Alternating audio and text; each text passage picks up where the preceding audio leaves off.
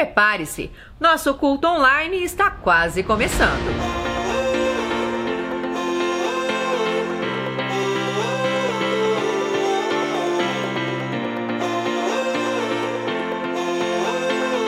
Oi, gente, estamos aqui hoje para te ajudar a se preparar para os cultos online da C3.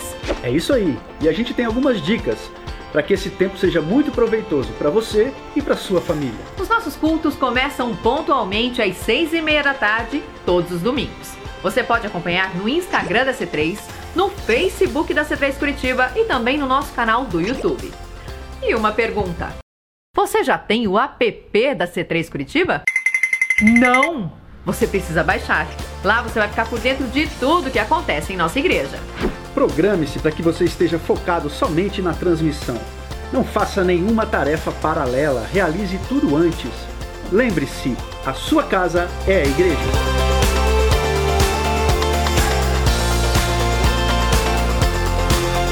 Lembre as crianças que a hora do culto é como na igreja. Nada de ficar pedindo comida, conversando, fazendo bagunça. É todo mundo focado na transmissão. Na hora do louvor, louve, adore, erga sua mão. O Espírito Santo está na sua casa. E na hora da palavra, anote. Você pode meditar nela durante a semana. Lembrando que você também pode entregar o seu dízimo e a sua oferta, assim como na igreja. Para isso, basta você acessar o QR Code do PicPay no nosso Instagram se você tiver alguma dúvida sobre esse assunto, entre em contato pelo direct ou pelo e-mail que está aparecendo aqui embaixo na tela. E o mais importante, compartilhe essa mensagem. Tem muita gente por aí precisando de uma palavra de Deus. E na hora de compartilhar, não esqueça de marcar a C3 Curitiba. C3 Curitiba. A, a casa da transformação.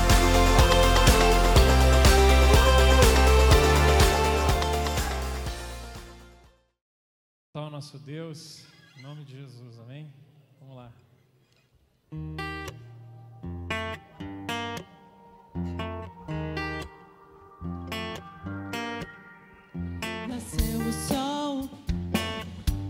Luz brilhou em minha noite. Maravilhado, trouxeste cor ao meu preto e branco.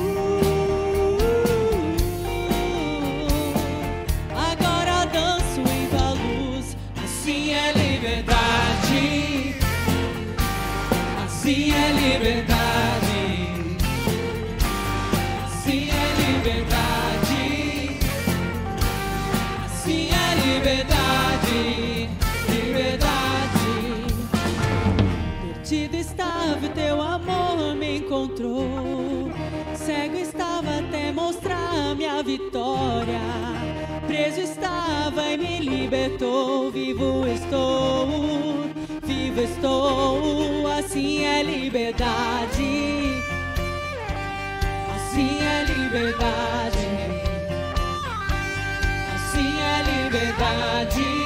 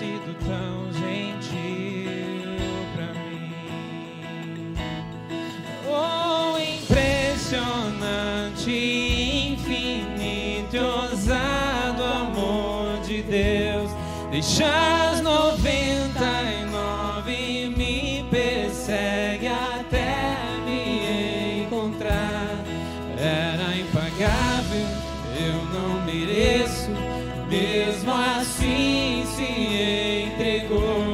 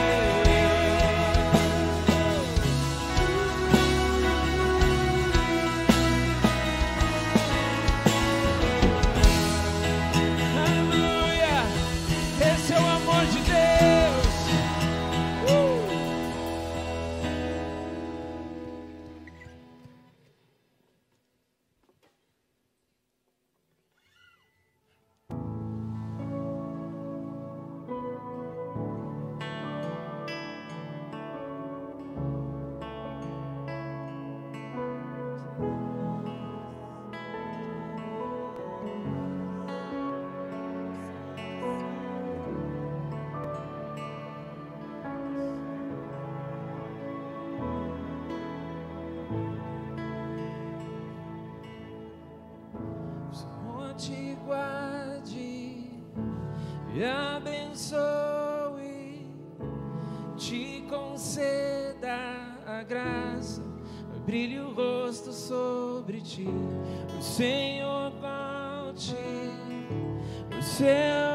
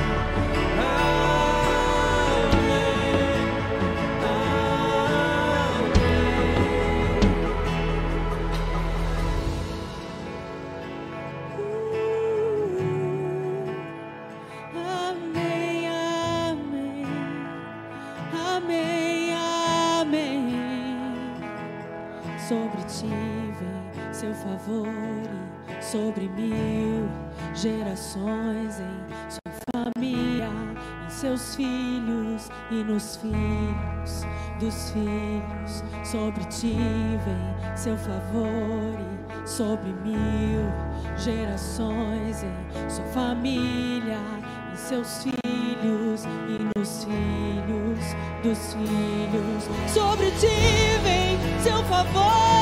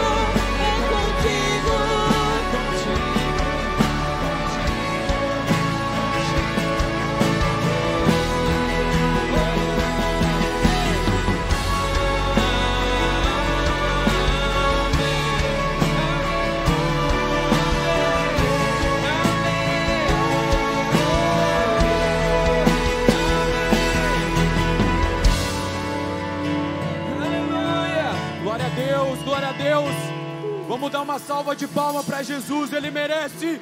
Mais forte, mais forte, mais forte. Ele merece toda honra, toda a glória seja dado a ele, em nome de Jesus. Em nome de Jesus. Glória a Deus, glória a Deus. Que culto, que louvor, que vibe. Aleluia. Show. Glória a Deus.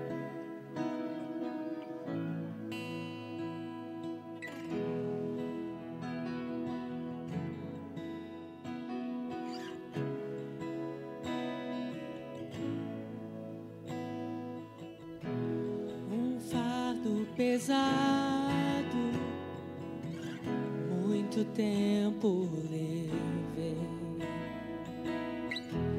Eu não fui criado pra sozinho viver. Eu ouvi seu convite pra tudo deixar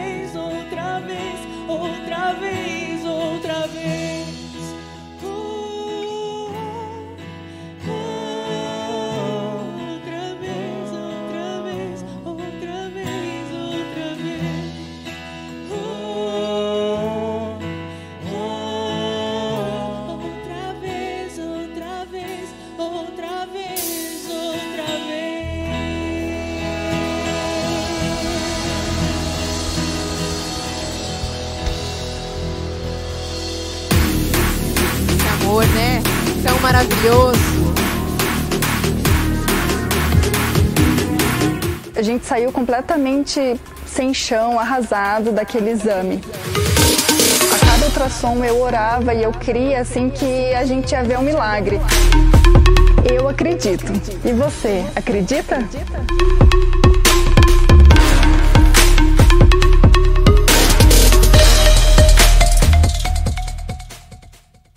Boa noite, C3. E eu já começo perguntando: você acredita? Para contar um pouquinho dessa história aí, eu quero chamar a Thay aqui.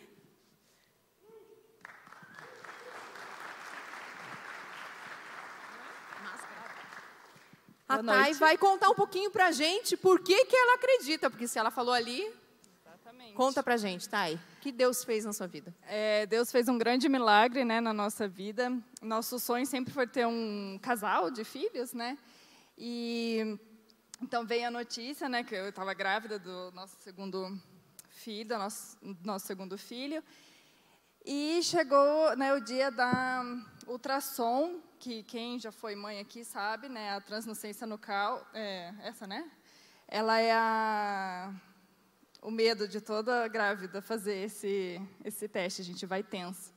E chegando lá, é, a gente recebeu a notícia que o Gugu, ele tinha, o, o bebê tinha ausência de osso nasal e translucência nucal aumentada, que é um líquido que fica na nuca, que daí eles medem e a, a alteração desse líquido, ele indica alguma síndrome.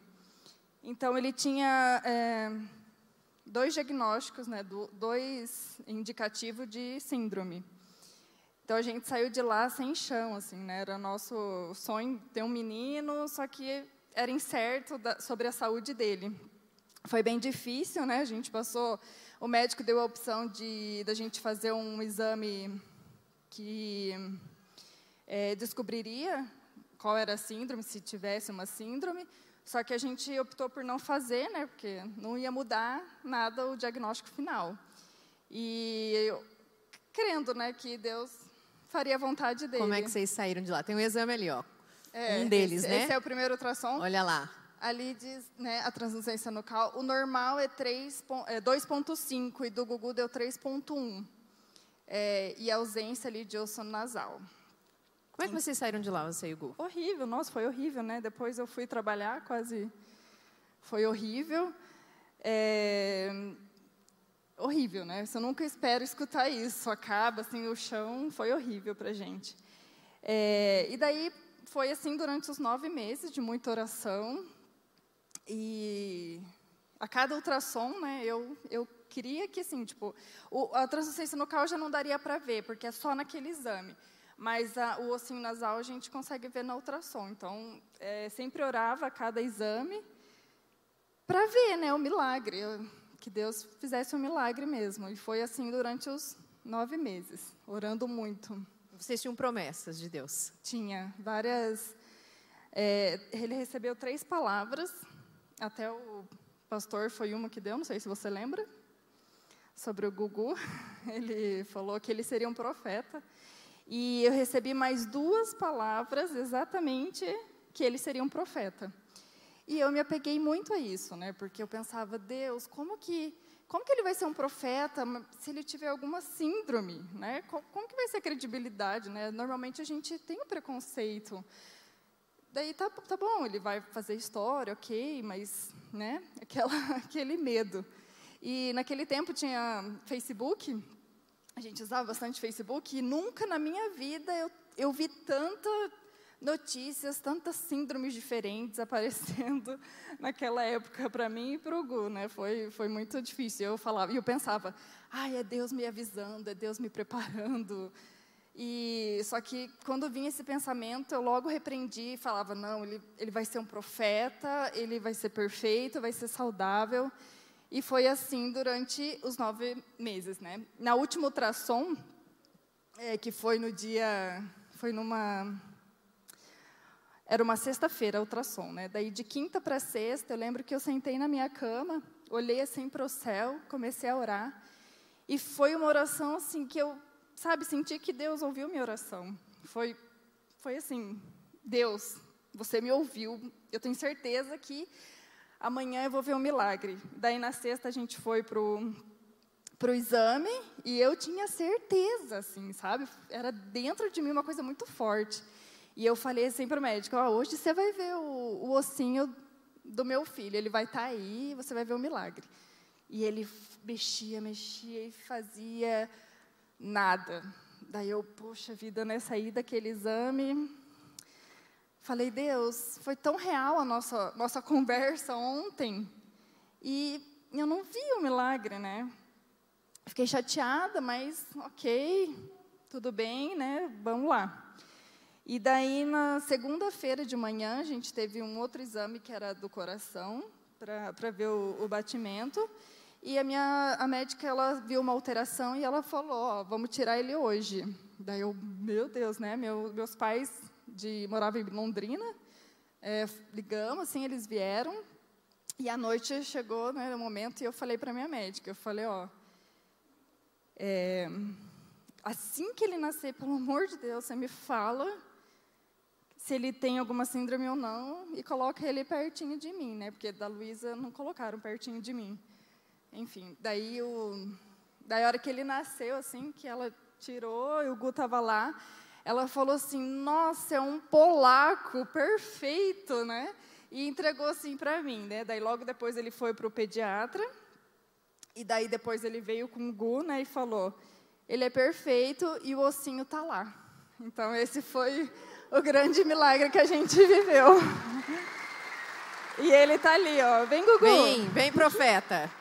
Vem todo mundo, né? Vem, Gugu. Vem com a mamãe. O milagre está aqui. Esse é um milagre, nosso milagre, né? O nosso profeta perfeito, polaco. É isso.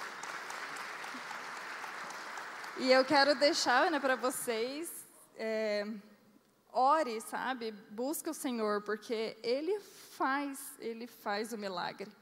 Então, é isso que eu quero deixar para vocês, que nosso testemunho gere fé no coração de vocês. Amém.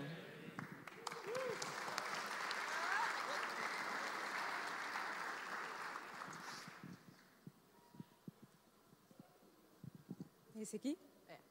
Boa noite, C3. É tenso esse negócio aqui, gente. Meu Deus.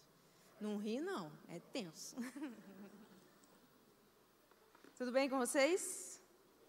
Vocês estão me enxergando? Porque essa banqueta é bem alta para o meu tamanho. Então. Hã? E mais o computador. Então, hoje me incumbiram de trazer essa palavra nesse assunto. Você acredita? Eu quero fazer uma oração antes. Pai, quero te pedir que a tua presença esteja nesse lugar. Deus, que o Senhor toque ao coração de cada um e que essa palavra chegue em solo fértil e com clareza, Pai, e discernimento para cada um. Que o Senhor possa gerar fé no coração de todos que estão aqui. Amém. Então, eu gosto muito de falar sobre fé. Ai, meu Deus, que medo. Eu gosto muito de falar sobre fé, eu acho que é um assunto é, vasto e, e, tão interessante, mexe com a gente. E toda vez que a gente fala em fé, em acreditar, em crer, é, isso nos tira da zona de conforto. Né? A fé, ela nos tira do nosso conforto, mexe com a gente. Porque para a gente crer, vai além daquilo que você está vendo. Né? Você precisa chamar o natural para o espiritual, para que você possa acreditar. Então, isso faz você sair da tua zona de conforto. E há umas semanas atrás, eu acordei meio pensativa, meio nostálgica, assim, e comecei a lembrar dos sonhos que a gente já teve, dos sonhos que eu tive, do que eu queria quando eu era mais nova, depois quando casamos, é, os sonhos que a gente tem, o que, tinha, o que já tinha se concretizado e o que ainda a gente ainda sonhava. E fiquei pensativa e tal, e Deus começou a falar comigo. E como é bom a gente sonhar, né? É tão, é tão gostoso a gente idealizar algo e ficar pensando e, sonhar. Quem, quem que não tem um sonho, né? Quem não sonha com uma viagem? Eu sonho, vou realizar ainda.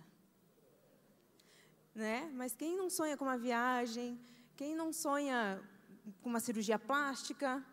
Mulherada, é, né? Sonha, eu sonho, vou fazer meu nariz ainda, gente. Tem alguns sonhos ainda. É, né? Você sonha, você sonha com teus filhos casarem, você sonha em se formar, sonha em casar, sonha em comprar uma casa. E isso é muito legal, porque isso te mantém, assim, de uma certa maneira, vivo, né? ativo naquilo. Então é muito bom sonhar. E daí comecei a lembrar né, de, do que a gente já tinha realizado, nós como casal. E é muito, é muito bom isso. E aí o meu primeiro ponto da mensagem é: mas o que, que tem a ver sonhar com acreditar. Sonhos são planos para um futuro. E, de uma maneira indireta, é, o primeiro passo para que eles aconteçam é você acreditar nele. Você precisa acreditar naquilo que você está sonhando. E é engraçado, não sei se isso só acontece comigo, mas é engraçado que quando você está imaginando alguma coisa, sonhando com alguma coisa na, na mente, por exemplo, você sonha com uma viagem, você já consegue se ver lá, passeando, comendo alguma coisa. Você sonha com uma roupa, você já consegue se imaginar com ela vestida. Sonha com um carro, você consegue se imaginar andando com ele, né? E assim, eu que tenho minhas filhas pequenas ainda, né? Quando você começa a sonhar, ai, com elas se formando, elas casando, você já começa, aquilo fica tão real que você já começa até a chorar de emoção, imaginando como é que vai ser. Isso acontece comigo, gente. E isso é fé. Hebreus 11, 1 diz assim: Ora, a fé é a certeza daquilo que esperamos e a prova das coisas que não vemos. Então, logo, sonhar é ter fé, é acreditar que algo vai acontecer. É você visualizar algo que ainda não aconteceu e chamar para a existência. Isso é fé. Então, por isso que é muito importante a gente sonhar, né? É preciso sonhar. Aí, nessa minha nostalgia, eu estava é, lembrando meus 14, 15 anos, né? Qual que era o meu sonho? Era trabalhar, estudar e ganhar o mundo. Eu queria conhecer o mundo, queria viajar, era isso que eu queria. Com 20 anos eu casei. Ca... E eu casei com um cara sonhador, gente. Meu Deus do céu, esse homem sonha, esse homem fala, fala, fala, fala, fala, fala, fala. E fala, fala, fala de novo, e ele sonha. E quando ele sonha com um espaço, então, por exemplo, com o barracão lá de, que a gente vai reformar agora, meu Deus, ele sonha, ele pergunta o que, que você acha. vamos colocar aqui, vamos colocar ali. E é assim, a maioria do tempo ele está falando, falando, falando, e eu estou assim. Aham. Aham. Uhum. E ele é sonhador, e isso é legal. E tantos sonhos que a gente já teve, né, tantos planos que a gente já fez, e melhor do que sonhar só é sonhar juntos. Foi comprar uma casa juntos, foi sonhar em ter os filhos juntos, foi viajar junto. Melhor é a gente ser dois do que ser um. E aqui, como igreja, né, como amigos, a gente tem sonhado com a nossa igreja nova, tem feito planos, né, agora com a reforma do barracão, a gente sonha com isso. E outra coisa também, né, eu, minha, a minha profissão, eu trabalho com, com, eu trabalho realizando sonhos. Quando eu vou visitar um cliente, a primeira coisa que ele fala é: "Ah, eu quero uma sapateira". Para quem não sabe, eu sou designer de interiores. Eu quero uma sapateira. Ah, eu quero uma penteadeira, eu quero um, uma televisão, de, eu quero uma adega, eu quero, sabe? Então, isso é sonho, é realizar sonhos. Provérbios 19, 21 fala assim: Muitos são os planos do coração do homem, mas o que prevalece é o propósito de Deus. Então, quando a gente coloca as nossas vidas diante de Deus, o que prevalece é o seu propósito, simples assim. Aquilo que Deus planejou para nós, aquilo que Deus sonhou para nós, é o que vai permanecer. E muitas vezes, é, certas coisas não se concretizam ou não acontecem no tempo que a gente quer, porque é o propósito de Deus prevalecendo sobre nós. É esse propósito reinando sobre as nossas vidas. Jeremias 29, 11 diz assim: porque sou eu que conheço os planos que tenho para vocês, diz o Senhor. Planos de faz, fazê-los prosperar e, e de não causar dano. Planos de dar a vocês esperança e um futuro. Aleluia. Fabrício, você está aí, Fabrício? Obrigada, querido. e o meu segundo ponto é: Deus tem sonhos para nós. E ele sonha com um futuro, ele espera que cumpramos o seu propósito. E cabe a mim e a você acreditar que os planos de Deus são maiores que os nossos. Vocês já pararam para pensar nisso? Que a gente fala, mas a gente acredita que os planos de Deus são maiores mesmo que o nosso? A gente, muitas vezes a gente fala, né, coloca lá um versículo bíblico e tal, mas você acredita realmente que nisso que você está falando? A maioria das vezes a gente limita Deus, a gente coloca ele dentro de uma caixinha e fala: não, é até aqui. É, é até aqui. Acho que mais um pouco não, não, não dá. Por exemplo, quantas vezes a gente pega um talento que Deus deu para nós e a gente fala: não, só até aqui, só até aqui. Não vou mais, não vou mais um pouco. Ou a gente guarda esse talento, a gente esconde ele. Quando na verdade a gente recebe algo, tem um sonho, e quando você tem esse sonho e você acredita que o sonho de Deus é maior daquilo que você idealiza, você tem que ir com tudo, porque vai acontecer.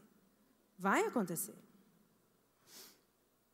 Efésios 3:20 diz assim: Aquele que é capaz de fazer infinitamente mais do que pedimos ou pensamos, de acordo com o seu poder que atua em nós, a Ele seja glória na igreja e em Cristo Jesus, por todas as gerações, para todos sempre.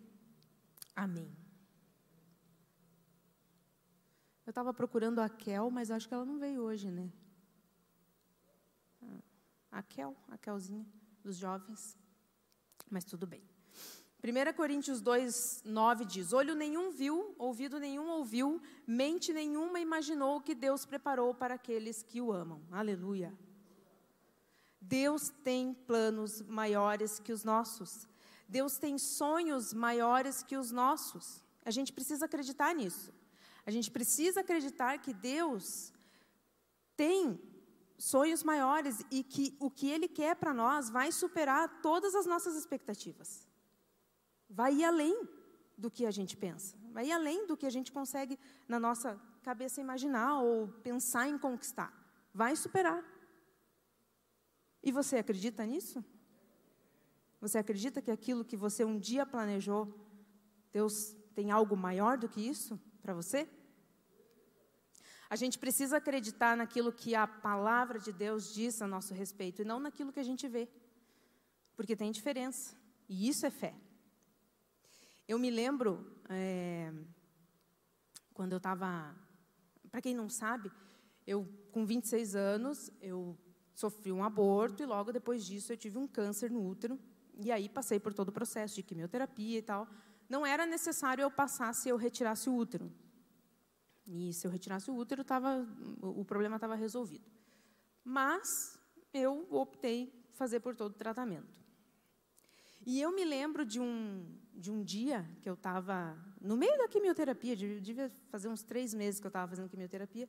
Eu lembro que eu estava no quarto e algumas mulheres tem uma marca na, na, quando fica grávida, tem uma marca na barriga, assim, um risco preto. Não, não sei se vocês. Acho que as mulheres conseguem. As mulheres estão fazendo assim. tem aquela marca. E eu me lembro que eu estava no quarto e olhei no espelho e, falei para o Kleber assim: Olha, eu acho que quando eu ficar grávida, a minha barriga vai ter essa marca. E ele riu. E eu estava no terceiro mês de quimioterapia as expectativas para mim eram de 90% de ficar estéreo. E graças a Deus hoje eu tenho duas filhas, Deus operou um milagre e é acreditar que Deus tem algo maior para nós. Então assim, a gente precisa acreditar naquilo que a Bíblia diz a nosso respeito, naquilo que Deus fala a nosso respeito e não naquilo que a gente acha ou que as pessoas falam ou o que a gente vê. Isso é andar por fé. Então, quando tudo estava, na minha vida, né, nessa época, quando tudo estava escuro, estava difícil, é, tinha medo, tinha a doença, tinham vários problemas, e quando tudo está assim na nossa vida, a gente precisa acreditar no que Deus diz, no que Deus diz para nós. Salmos 105 diz assim: Pois o Senhor é bom, e o seu amor dura para sempre. A sua fidelidade permanece por todas as gerações. Acredita, Deus é bom. Deuteronômio 32, 4. Ele é a rocha, as suas obras são perfeitas e todos os seus caminhos são justos. Deus é fiel não comete erros. Justo e reto ele é. Acredita, Deus é fiel. Apocalipse 1:8. Eu sou o alfa e o ômega, diz o Senhor Deus. O que é, o que era e o que há de vir. O todo-poderoso. Acredita, ele é poderoso. Ele é poderoso para transformar a tua situação. Ele é poderoso. João 3,16: Porque Deus amou o mundo de tal maneira que deu seu Filho unigênito, para que todo o que nele crer não pereça, mas tenha a vida eterna. Acredita, Deus te ama. Deus te ama, Ele morreu para te salvar. Ele morreu para te dar a vida eterna. Salmo 103. Ele é o que perdoa todos os nossos pecados e cura todas as nossas doenças. Acredita, Ele cura. Não importa o momento que você está passando, não importa. Ah, Daiane, você não conhece, você não sabe a enfermidade que eu tenho. Ele te cura, Ele é poderoso. Você tem que acreditar no que Ele diz para você, no que a palavra de Deus diz para você. Salmo 121 diz assim: Levanto meus olhos para os montes e pergunto: De onde me vem o socorro? O meu socorro vem do Senhor, que fez os céus e a terra. Ele não permitirá que você tropece. O seu protetor se manterá alerta. Sim, o seu protetor de Israel não dormirá. Ele está sempre alerta. O Senhor é o seu protetor, como sombra que o protege, ele está à sua direita. De dia o sol não o ferirá, nem a lua de noite. O Senhor o protegerá de todo mal, protegerá a sua vida. O Senhor protegerá a sua saída e a sua chegada desde agora e para sempre. A gente precisa acreditar que Ele está cuidando de nós. A gente precisa acreditar. A gente precisa confiar. Não importa se a gente está em pandemia. Não importa que o mundo está virado num caos. Nós precisamos acreditar no que a palavra diz a nosso respeito. Eu estou indo muito rápido, gente?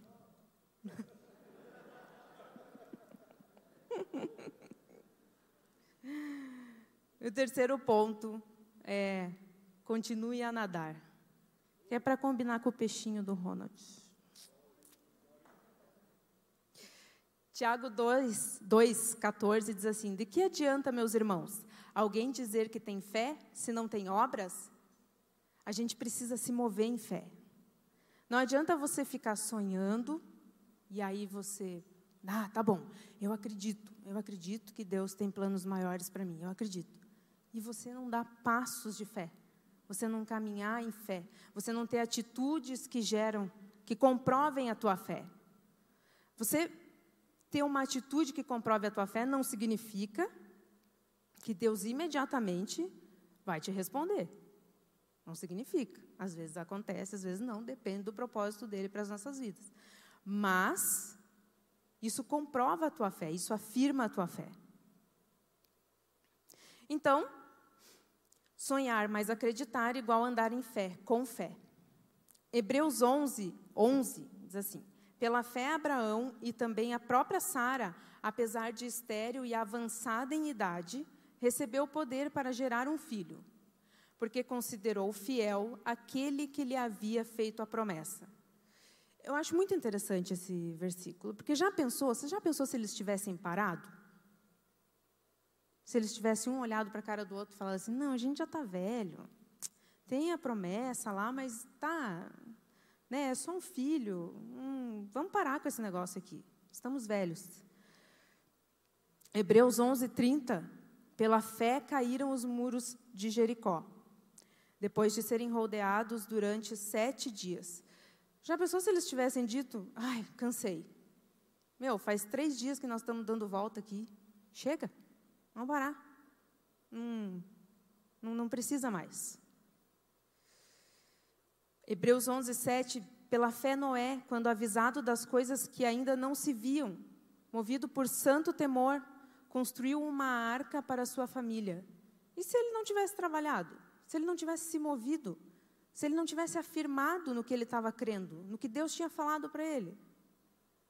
Se ele tivesse, não, não vou, não quero, vou, ah, todo mundo tirando sarro aí, não, não vou fazer. Ou se ele tivesse construído a arca até a metade.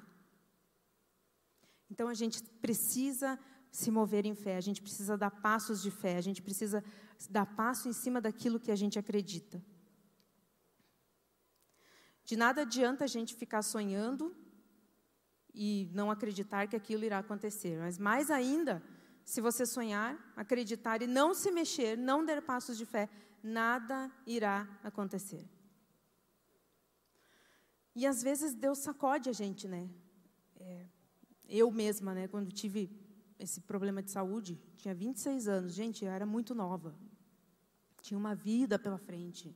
Recém, recém-casada não, já fazia seis anos que estava casada, mas quantos planos, quantos sonhos, quantas coisas, né? Estava terminando de me formar. E aí Deus dá uma sacudida na gente. Porque daí vem tudo isso e tira teu chão. E você fica sem escolha. Ou você acredita, ou você não acredita. Ou você vai, né? A Thay, olha o testemunho que ela trouxe hoje aqui para nós. Um milagre de Deus. Deus operou um milagre. E se ela foi uma escolha. Eu escolhi acreditar que Deus tem algo maior. Eu escolhi que Deus chamou meu filho para ser, para ser profeta. É algo maior, bem maior do que você podia imaginar. Então Deus sacode a gente. Eu coloquei aqui, porque quando cremos, fazemos. E se eu acredito que Deus é poderoso para fazer além, eu me movo eu dou passos em fé. Se eu creio, eu oro. Se eu creio, eu busco. Se eu creio, eu declaro, Deus responde. Se eu creio, eu não fico só falando. que eu acredito. Eu vivo aquilo que eu acredito.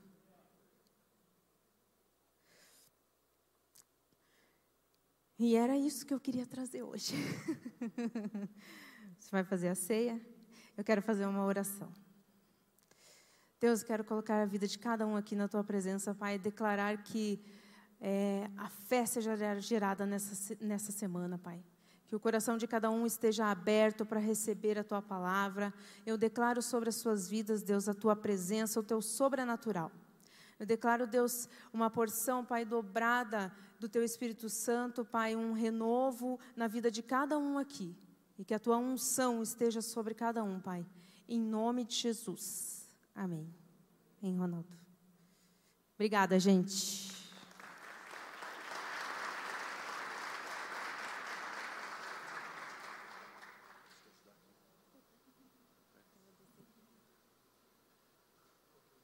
Vai devagar daí. Não deixa ela mais andar de roller, de patins, essas coisas. Tomou um pacote. É realmente, faz tempo, né, Dai, que você se formou lá e teve tudo isso, né? Mas continua tentando andar de roller. Eu sei que você tem muita fé, né? E eu acho que tem que continuar tentando e profetizando que você é, vai, lá, não vai cair, vai voar. Né? Você voou, mas para trás, né? A Day, ela tem um, um patim cor-de-rosa com branco, né? Bonitinho. Então ela vai com os jovens ali na aqui pertinho na Maranhão e ela sai é, parece que está naqueles dancing days, né? Naquele e sai com roller, né? E sai, sai aí, está tentando, se entregou, né? A idade denuncia. Mas eu acho que Deus tem coisas maiores para você, verdade. Vai, vai, vai fundo. Gente, nós queremos fazer a ceia. É, e quando, quando Jesus sentou-se à mesa, o último encontro dele com os seus discípulos, ele falou que ele estava desejando muito sentar e comer com eles e conversar com eles e se despedir deles. Era, era um encontro muito especial para Jesus. Esse encontro que nós vamos fazer agora, é, a gente lembrar de Jesus a gente ter um momento especial, é, é, é importante, é especial para Jesus também. E naquele momento, naquele encontro, Jesus ele mais ou menos que começa a passar o bastão e ele fala sobre o pão, a importância da gente é, fazer as coisas em memória dele, é pensar que é por causa dele, é para ele, tudo em torno de Jesus. E já a palavra de Deus traz em alguns momentos o pão. Né? Elias, quando ele tinha vencido os profetas de Baal e teve aquela confusão toda, e ele foi perseguido por Acabe, por Jezabel, ele fugiu, ele se escondeu, e aí um anjo desce até Elias e diz assim: Elias cutucou ele assim, e ele acorda, olha para o lado e tem um pão assado. Né? Você não vai comer um pão assado aqui hoje, tá? Infelizmente. É porque não pode partir o pão com as mãos. Eu não aguento mais esse Covid. Mas ali tinha um pão assado. Imagine um anjo assa um pão. Me diga que tipo de pão simbolizava Jesus já. E com a energia daquele pão, Elias pôde caminhar 40 dias e 40 noites para chegar no propósito, para chegar para fazer alguma coisa. 40 representa uma geração. E quando a gente está aqui comendo do pão, nós estamos é, pensando sobre uma geração, estamos pensando sobre aquilo que Jesus está nos entregando para fazer. Quando fazemos a ceia, não é simplesmente um encontro é, de tradição, mas é um encontro de propósito, é um encontro de esperança, é um encontro aonde a gente pensa sobre o bastão que foi passado para nós. Nós temos uma missão muito importante, nós temos coisas para fazer, e nada mais, nada menos do que o Filho de Deus, o próprio Deus encarnado, Ele entregou para nós o bastão. E ele nos deu essa simbologia, esse lembrete de que a gente faz coisas por ele. E depois, em seguida desse jantar, apenas João registra isso, e ele diz: Eu sou a videira, vocês são os ramos. E se, se alguém permanecer em mim e eu permanecer nele, esse vai dar muito fruto, esse vai alcançar o propósito, esse vai estar fazendo as coisas que eu chamei ele para fazer. João 15, 5. E ali Jesus ele estava ensinando para nós de que o pão que representa Jesus é um pão que traz energia para uma geração, é um pão que traz propósito para uma geração, é um pão que é, nos lembra que a gente precisa estar conectado nele, a gente precisa é, pegar em Jesus, a gente tem que comer Jesus, a gente tem que estar envolto por Jesus, a gente tem que estar com nossas células absorvendo Jesus, esse pão simbolizando Jesus.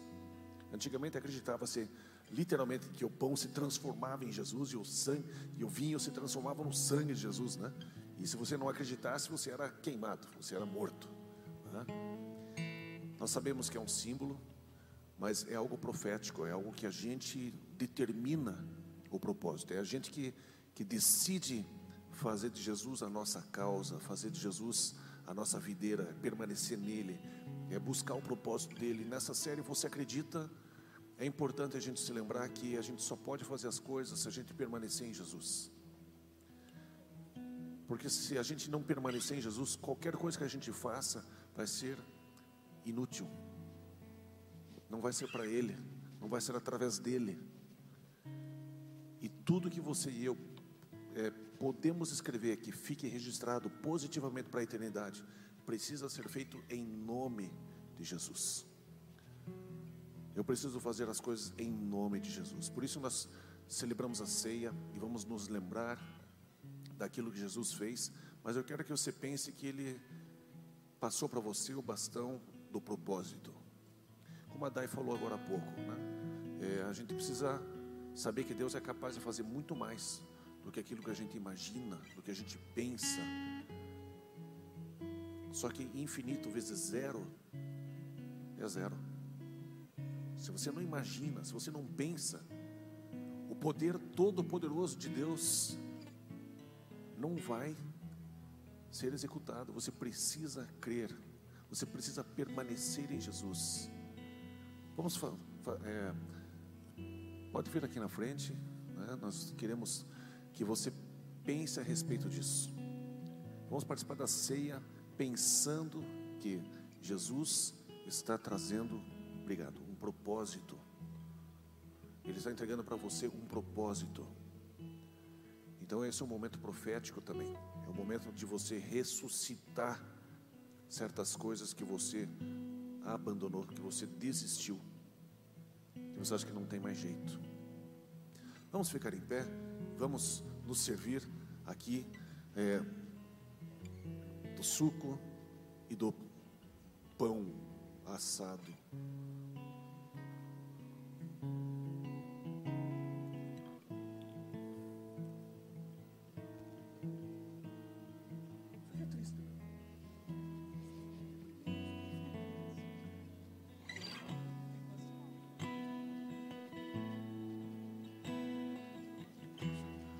Mês que vem a gente vai trazer luva e vamos trazer um pão assado e a gente parte esse pão, porque isso aqui é uma bolacha cracker, né? Sem gosto. Acho que tem que ter manteiga, tem que ter o. Né? Vamos, melhor, vamos fazer um upgrade isso aqui. Cadê o pessoal do, do serviço, né? Vamos, vamos fazer. Vamos, vamos fazer uns pãozão assim, né? É, Gustavo, o que você acha? Fazer um. Bem melhor, né? A gente partiu o pão. Né? Nossa, que delícia, já estou com água na boca. Mas vai isso aqui então. Mas, gente, pense que Jesus entregou para você e para mim um bastão de responsabilidade e um bastão de que Ele confia em nós. Ele confia em você. Você está aqui participando dessa ceia é porque ele confia que você vai dar continuidade. Essa corrida de revezamento está agora o bastão na nossa mão, nesta geração. E nós vamos ser fiéis, nós vamos ser mais que vencedores, como diz a palavra de Deus. Senhor Jesus, nós agradecemos a Ti, porque o Senhor foi até o fim, o Senhor não voltou atrás. O Senhor veio sobre a terra e o Senhor cumpriu o seu propósito. O Senhor foi até a cruz e morreu por cada um de nós, e o seu corpo foi literalmente dilacerado, partido por cada um de nós, por causa dos nossos pecados, por causa das nossas falhas. Mas obrigado, Jesus, por nos receber. Pela fé, cremos em Ti. Pela fé, vivemos contigo, permanecemos em Ti, permanecemos na videira, e por isso nós daremos frutos. Vamos comer.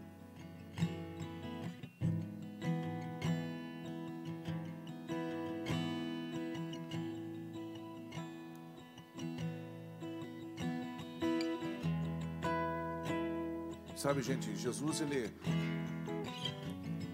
como carpinteiro, eu creio que ele deu algumas marteladas no, dedo, creio que ele sangrou em alguns momentos, creio que ele realmente viveu como um ser humano. Né? Sentiu fome, sentiu sono, sentiu sede, sentiu frio, né? várias coisas, como você e eu. Ele literalmente viveu como homem. E o sangue dele foi vertido por você. E ali já quando ele estava orando ao Pai, em angústia, já percebendo a pressão do pecado de todas as gerações sobre ele, sobre os seus ombros, o peso da separação que o pecado faz com relação a Deus e aos homens. O pecado que nos separa de Deus estava sobre Jesus. E o sangue, depois que o corpo foi partido, o sangue escorreu. Gotas de sangue de estresse estavam caindo, enquanto o anjo do Senhor vinha e fortalecia ele. Os anjos de Deus estão ao nosso redor, acampando ao nosso redor, porque nós vamos herdar a salvação. E Ele prometeu que os anjos do Senhor acampam ao redor daqueles que hão de herdar a salvação, hão de herdar a vida eterna. Você e eu somos essas pessoas.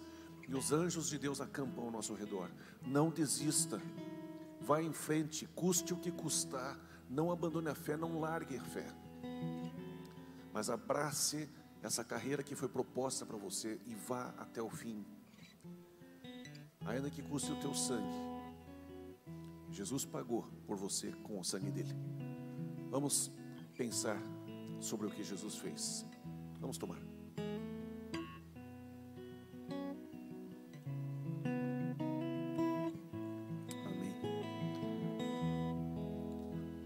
Pai, muito obrigado. Muito obrigado, Senhor. Porque o Senhor fez algo maravilhoso. O Senhor nos deu um projeto, o Senhor nos deu o bastão nas mãos. E o Senhor confia em nós, e o Senhor derramou o teu Espírito Santo sobre cada um de nós. Pai, que o Senhor abençoe cada um aqui essa semana. Que o Senhor nos, nos guarde, nos livre de todo mal todas as pessoas que não são importantes, que o Senhor proteja também, em nome de Jesus. Amém. Vamos adorar a Deus com mais uma canção, e aí o Duda vai desejar para vocês uma boa semana.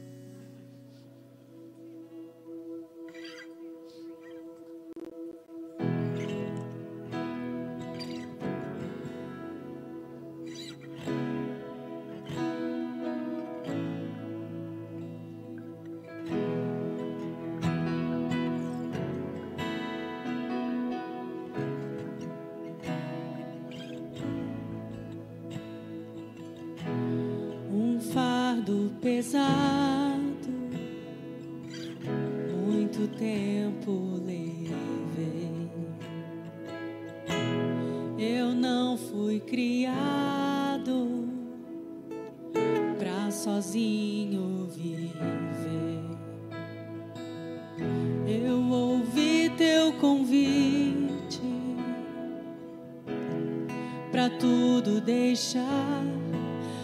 Agora vejo, entrego a mim mesmo, preciso só de ti. Pai vou correndo, graça encontrei.